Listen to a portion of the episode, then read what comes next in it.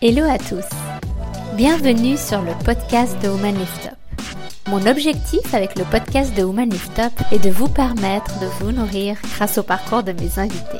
Je suis Tamara Morgado, la fondatrice de Woman Lift Up, un réseau féminin 100% en ligne axé sur le développement personnel. Je suis super heureuse de vous présenter le billet juridique d'Antonia. Parce que le développement personnel passe par la sérénité, quelques considérations pratiques et pragmatiques permettent de voguer l'esprit léger vers ce qui nous met en joie. Le podcast de Woman Lift Up vous propose de nouvelles aventures sous la forme d'une série d'entretiens avec Antonia Motironi, avocate au barreau de Genève. Antonia est une avocate dynamique qui intervient dans des domaines variés du droit des affaires. Elle est aussi depuis peu entrepreneuse puisqu'elle a fondé son étude en octobre dernier. Elle a nommé son étude Ardenter Law. Ardenter signifie en latin avec courage, avec passion. Antonia et moi avons décidé de vous proposer ces entretiens sur le constat trop souvent fait que le droit, qui est avant tout fait pour nous protéger, peut devenir source d'anxiété et de tracas administratifs. Loin des cours d'assises, Antonia vous donnera les clés pour anticiper les risques légaux inhérents à la vie de votre entreprise. Pour cette première saison, nous nous adressons aux entrepreneurs. Quand on crée son entreprise, on pense avant tout business plan, marketing, image. On néglige souvent les aspects juridiques. Alors aujourd'hui, commençons par le commencement, la naissance de votre entreprise. Le billet juridique d'Antonia saison 1, c'est parti Pour le premier épisode, Antonia nous propose un petit kit pour faire fleurir nos projets. Bonjour Antonia Bonjour Tamara bah, Je suis super contente de t'avoir euh, aujourd'hui pour le premier épisode du billet juridique d'Antonia. Et alors, on va commencer, euh, tu nous proposes aujourd'hui un petit kit pour faire fleurir nos projets. Alors, dis-moi Antonia, quelle est la première chose à faire quand on veut lancer son entreprise? Alors la première chose, enfin, euh, ayant moi-même lancé euh, mon propre cabinet il y a, quelques mois, je, peux dire euh, d'expérience que on n'a pas qu'une chose à faire dans sa tête, mais il est bien d'avoir quand même certains certains éléments clés. moi, je vais vous parler un peu de droit mais avant euh, de connaître ses besoins euh, juridiques, il faut connaître ses besoins tout court. Euh, je pense parler à beaucoup d'entrepreneurs et d'entrepreneuses aujourd'hui. Alors je pense que en termes d'investissement, de business plan, je parle à des connaisseuses. donc je, vais, je vais dire de, de grandes banalités, mais je pense qu'ils sont utiles de rappeler. D'abord, évidemment, euh, quand on a un projet, il faut penser à sa taille. On a parfois de grandes ambitions. Euh, c'est aussi bien de, partir modeste avec des, objectifs certes ambitieux mais atteignables. Euh, il faut aussi réfléchir en termes de, vision sur la croissance. Est-ce qu'on veut rester petit? Est-ce que on, dans, quel, à quel rythme on souhaiterait grandir par exemple? Est-ce qu'on souhaite euh, d'emblée attirer des investisseurs? Ou est-ce qu'il serait plus sain euh, de commencer à faire fleurir une toute petite entreprise qui serait peut-être justement plus attirante pour des investisseurs plus tard? Ensuite, et c'est aussi en lien avec les investisseurs, quel niveau de contrôle on veut conserver à terme sur un projet. Je crois que souvent, euh, quand on se lance, et en particulier euh, dans, dans des entreprises, dans l'indépendance, euh, on a un rapport aussi émotionnel et affectif avec ce projet. Euh, et donc il faut aussi réfléchir à quel moment on peut couper ce cordon ou pas. Et c'est très important en termes contractuels et en termes de avec qui on souhaiterait s'associer ou avec qui investir à terme. Euh, évidemment, euh, on réfléchit euh, au type de prestations proposées. Alors ça, ça rentre dans les business plans, mais évidemment, il y a aussi des impacts, notamment fiscaux, de, financement également, qui ont des implications légales. Bah, par exemple, est-ce qu'il y a beaucoup de coûts variables ou de coûts fixes? Ça va pouvoir avoir une influence sur la décision d'employer quelqu'un ou d'avoir des partenariats avec des gens en freelance, par exemple. Et puis il y a aussi quelque chose, je pense, auquel on ne pense pas assez, et ça c'est vraiment en termes euh, euh, juridiques, je pense qu'on y pense quand on se lance dans le projet, mais on n'y pense pas euh, juridiquement, c'est sa situation personnelle liée à l'âge qu'on a, liée à sa situation familiale, liée à, sa fortune personnelle. Il y a des, éléments qu'on veut sans doute séparer, la fortune commerciale du patrimoine par exemple hérité, etc. Et c'est aussi important de, intégrer ces questions de situation personnelle dans l'élaboration d'un projet. Waouh Génial, Antonia. Écoute, c'est incroyable parce que là, on arrive à avoir une liste, qui est assez, euh, assez ambitieuse, mais qui permet de poser euh, vraiment les piliers de notre projet non seulement d'un point de vue juridique, comme quand on voit aussi que c'est totalement lié le juridique avec le projet, que c'est pas des choses qui sont totalement indépendantes, puis en regardant nos besoins euh, spécifiques, en regardant les différentes choses que tu as énumérées, on arrive vraiment euh, déjà à réfléchir sur le projet, à voir où on va aller, et ça va nous ouvrir différentes voies d'un point de vue juridique. Alors maintenant qu'on a tous ces éléments, qu'est-ce que je dois faire d'un point de vue juridique À quoi je dois penser? Alors, vu que on a l'ambition, euh, Tamara et moi, de, donner un petit kit, j'aimerais juste vous donner brièvement une liste. Euh, d'abord, il faut, il faut réfléchir, enfin d'abord, il faut notamment, en tout cas, réfléchir euh, à la forme juridique de votre projet, de votre entreprise. il faut... Il faut c'est très important de réfléchir aux aspects fiscaux, que ce soit en termes de TVA, en termes d'imposition personnelle ou d'imposition des sociétés. Euh, et puis il y a aussi des, spécificités euh, locales. Par exemple, moi étant à Genève, on a la spécificité de la taxe professionnelle qui peut, euh, qui peut être très piégeuse pour des gens qui n'y auraient pas pensé, puisque c'est des impôts qu'on doit d'entrée de jeu sans ayant même gagné un franc. Euh, il faudra évidemment penser aux questions des assurances sociales, qu'elles soient obligatoires ou, euh, euh, ou, facultatives. J'en reviens à ce que je disais sur les situations personnelles et notamment à l'âge. il y a un moment où on va pouvoir se poser la question est-ce que je prends mon deuxième pilier ou pas, et en fonction de l'âge qu'on a, on n'aura pas la même réponse à ces questions de l'assujettissement facultatif. il y a aussi une chose qui est primordial euh, quand on pense aux partenaires, euh, donc euh, des débiteurs, des partenaires commerciaux. Il est important de faire une petite due diligence sur notamment leur solvabilité parce que c'est très dur d'avoir de commencer un projet et d'avoir un de nos principaux partenaires qui part en faillite où on découvre que c'est quelqu'un qui a beaucoup de poursuites et donc qui, va vous faire faux bon au premier contrat et que ça aura des répercussions sur euh, votre capacité vous-même à livrer vos premiers clients. alors sur ce dernier point, c'est vrai qu'on y pense euh, vraiment rarement. Donc merci beaucoup euh, Antonia pour, pour ces conseils. Maintenant, si on reprend la forme juridique de, de, l'entreprise qu'on veut lancer, est-ce qu'il y a des... Comment on choisit? Parce qu'on se retrouve avec une liste de choix, on ne sait plus trop donner de la tête et c'est là où on panique et est-ce que tu as des recommandations? Est-ce qu'il y a des, euh, spécificités? Donc, euh, pour tel euh, profil, il faut avoir telle ou telle société ou entreprise? Alors, c'est vrai que le sujet peut paraître compliqué d'un point de vue, enfin, d'un point de vue juridique. Pour rester simple, on a finalement le choix de, de rester indépendant ou de constituer, constituer une société. Je, me limite à ça parce qu'il y a des, des, des, formes euh, incalculables de société, mais euh, je dirais que les deux choses principales, c'est finalement la taille du projet. Quand c'est petit, a priori au départ, euh, on n'a pas forcément besoin de constituer une société, c'est d'autant plus que les sociétés euh, nécessitent euh, de, faire des apports en, capital euh, ben, de minimum 20 000 francs jusqu'à 100 000 francs pour une société anonyme. On n'a pas forcément les moyens de le faire au départ. Maintenant, il y a aussi des questions liées à la prise de risque. Si même votre projet est petit, mais que au départ, cela nécessite d'énormes emprunts, il peut être tout à fait avisé de faire une société pour euh, protéger votre personnel euh, euh, privé. Et c'est aussi important quand on est marié.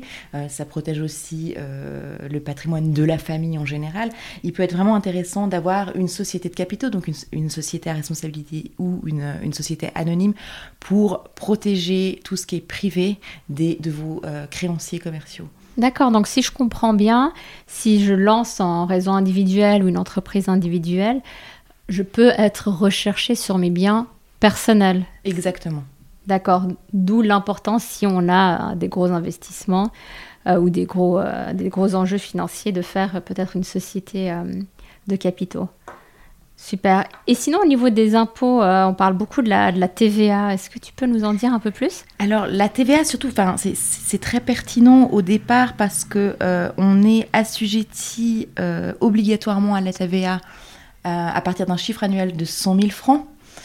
au départ, c'est quand même très difficile de savoir, enfin, ça, dépend des activités, mais c'est difficile de savoir si on va atteindre ces, ces 100 000, notamment, je pense en particulier aux activités de service, et puis je parle d'expérience.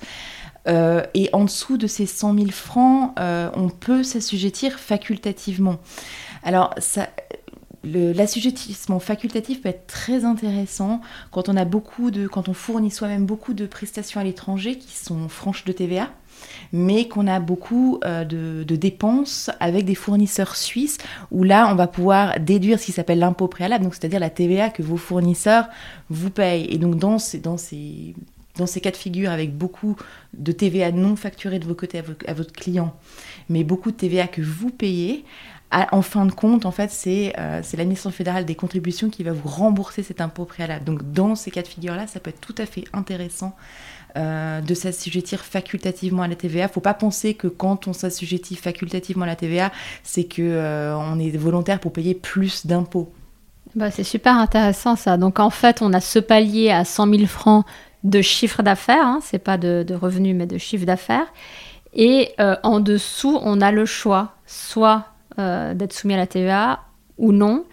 Et c'est vraiment dans des cas spécifiques où ça peut même être intéressant euh, d'avoir d'être assujetti à la TVA. Oui, et puis euh, j'ajouterais même, je ne suis pas euh, une experte fiscale en la matière, mais, j'ai quand même l'impression que ça vaut la peine de s'y assujettir dans tout cas de figure. Bah, alors par contre, attention quand vous facturez dans votre trésorerie de bien penser qu'il y a 7,7% de TVA qui ne sont pas dans votre chiffre d'affaires et de faire les provisions nécessaires pour pas vous retrouver soit par semestre, soit par trimestre, à, vous retrouver avec une, avec une dette fiscale euh, pour laquelle vous n'avez plus de liquidité.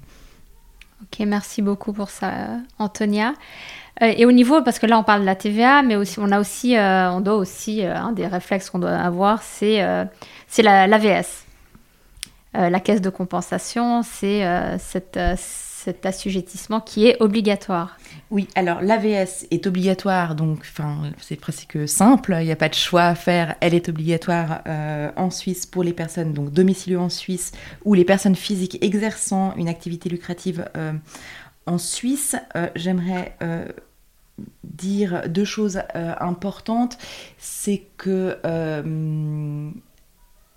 notamment quand on démarre l'activité, ce qui arrive souvent, euh, son activité indépendante euh, au, milieu d'une année, on va, enfin ça aussi c'est un peu comme la TVA, on va vous demander une projection de votre chiffre d'affaires. aussi la conseil si vous pensez projeter 100 000 en TV, sur la TVA, projeter la même chose sur tous les impôts, c'est plus simple de s'y retrouver. Euh, projeter quelque chose de mm, plus, enfin il vaut mieux projeter un grand chiffre d'affaires qu'un trop petit, tout simplement parce que vous allez payer en avance vos cotisations AVS euh, sur votre chiffre d'affaires estimé et que euh, là aussi, euh, pour être dans la sécurité, il vaut mieux avoir payé trop pour, pouvoir avoir, pour pouvoir avoir un remboursement. Donc ça, c'est aussi, aussi une, question de, gestion de la trésorerie. Et puis il y a une autre chose qui est importante quand vous vous assujettissez à l'AVS en tant qu'indépendant, on vous demande 3-4 factures de clients. Euh, et le, critère c'est euh, que, les autorités vont regarder, c'est que vous êtes bien indépendant. Alors il faut faire attention avec tout ce qui est contrat de sous-traitance, où parfois les autorités vont considérer que vu que c'est de la sous-traitance de un fournisseur unique, vous n'êtes en réalité pas indépendant. Donc ça, ça peut être assez désagréable. D'accord. Et là, dans le dans l'AVS, il n'y a pas de minimum euh, de revenus euh, minimum ou pas. On se, on est assujetti de manière obligatoire par rapport en fonction. Là, par contre, on doit se projeter sur un revenu et non sur un chiffre d'affaires en comparaison avec la TVA, c'est ça? Donc euh, très bien. Donc le critère vraiment, c'est l'indépendance. Du moment qu'on est indépendant, on euh, se renseigne auprès de la caisse de compensation de notre canton pour savoir, euh, pour faire toutes les formalités, savoir si on est, euh, combien on doit payer par, par trimestre ou par année. Et, exactement. Et ça, me permet de, dire que ces sujets d'AVS, d'impôts peuvent être, paraître très techniques. mais on a la chance en Suisse d'avoir quand même encore des autorités de proximité et ils répondent à beaucoup euh, de nos questions et même on apprend des choses euh, avec, euh, avec les autorités. Non, c'est vrai que n'hésitez pas, oui, pardon. Non, non, c'est vrai qu'il y a des personnes qui se demandent, qui se lancent et qui se disent oui, mais je gagne encore rien. je, on est souvent la première année, on, est souvent à, zéro ou même en, perte. Et il y a cette question de est-ce que je dois, je dois pas? Et le plus simple, en fait, c'est de s'adresser directement aux autorités, d'expliquer la situation et ils nous répondent de manière très très très facile. Et, puis je vais même dire euh, autre chose en termes de pertes. On a très peur de faire des pertes, mais finalement, même fiscalement, ça peut être intéressant d'avoir cette perte au départ parce que ça permet aussi de réduire la charge fiscale. Oui, tout à fait. Et tu, tu parlais de la taxe professionnelle, elle est spécifique donc à, Genève et comment ça se passe? Il faut euh, faire une, une, démarche auprès du, euh, d'une autorité spécifique euh, dès le début de, notre activité? Dès le début de l'activité, il faut déclarer euh, ben, cette activité euh, à un service spécial à Genève, donc de la taxe professionnelle. Alors il y a des débats hein, pour, pour, pour, abolir, pour abolir cet, impôt. qui est assez peu concurrentiel. C'est un vieil impôt qui est calculé encore une fois sur le chiffre d'affaires. sur le nombre d'employés que l'on a et sur euh, la superficie des locaux commerciaux. Donc autant dire, hum, c'est une opinion personnelle que en fait on taxe l'outil de travail, on, taxe euh, des employeurs qui génèrent de l'emploi et donc de l'impôt. Et donc c'est un, une taxe qui est très très débattue et euh, aussi en fait elle doit être payée d'avance. Bon, j'avoue qu'en fait ils sont en retard, tant mieux, mais qu'on paye d'avance et peu importe ce qu'on aura, enfin peu importe le, niveau de nos bénéfices et de nos liquidités, il faut la payer. C'est intéressant ça. Et c'est vrai que c'est euh, un débat qui est, justifié.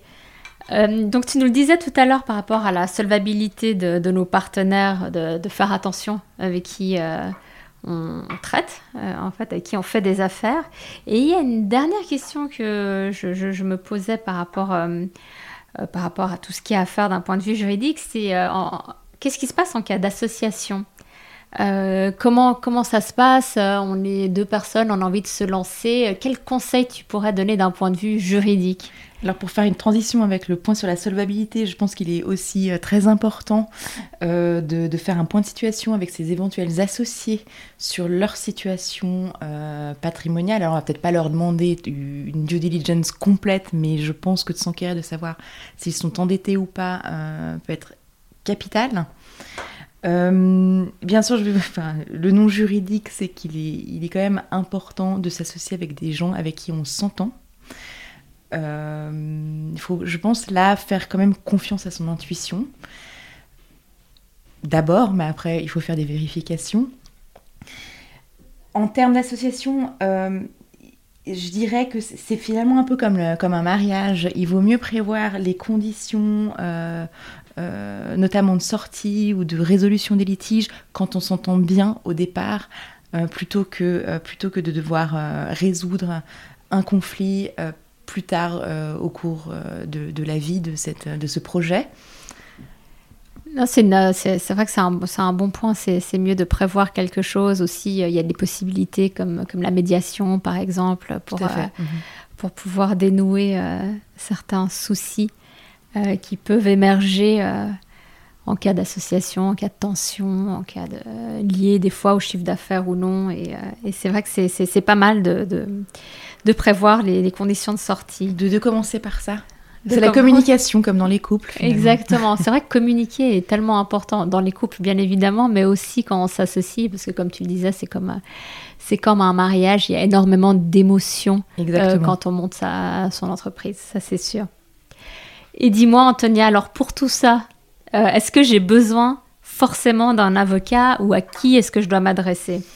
Alors non, on a déjà euh, évoqué le fait qu'on a des autorités qui sont qui informent hein, quand même bien euh, le justiciable. vous pouvez, vous pouvez, ah, vous pouvez joindre l'AVS, l'administration fédérale des, des, contributions en matière de TVA. Vous pouvez assez facilement, bon, parfois il faut attendre un petit peu au téléphone, mais euh, vous, euh, les, les, les, administrations cantonales des impôts, euh, les banques, votre banque peut aussi vous donner beaucoup de, bons conseils hein, en amont, notamment si vous, quand vous ne savez pas vraiment si vous devriez solliciter un crédit ou pas. Je trouve qu'on a quand même des banques de bonne foi qui ne vont pas euh, vous forcer la main sur, euh, pour absolument avoir un contrat de, prêt avec vous. Vous pouvez aussi vous, vous renseigner auprès des registres du commerce, ne serait-ce que pour savoir quel type de formalité vous devez remplir pour vous inscrire en raison individuelle. Et, et par ce truchement-là, souvent vous allez aussi obtenir d'autres informations sur d'autres possibilités. voilà, ce sont des exemples. super, merci beaucoup. C'est vrai que c'est on peut obtenir vraiment un certain nombre d'informations par le biais des, autorités. Ensuite, quand on veut euh, créer une société, on a souvent la question de savoir est-ce qu'on va voir un avocat, un notaire, euh, comment ça se passe alors, pour la création de société, ce qui est certain, c'est que vous aurez besoin d'un notaire pour passer, euh, pour passer des actes authentiques. Donc, donc pour constituer la société, vous avez besoin de passer par, ce notaire. Euh, vous aurez aussi besoin d'un notaire, par exemple, pour ce qui est euh, des cautionnements hein, de, de, prêts euh, par des tiers, où là aussi la loi exige dans certains cas un acte authentique. C'est important euh, d'être au clair avec ces formes parce que euh, j'ai régulièrement vu dans ma pratique euh, des, clients qui viennent me voir avec des contrats de garantie qui ont tous les traits en fait d'un cautionnement mais qui n'a pas été passé devant notaire.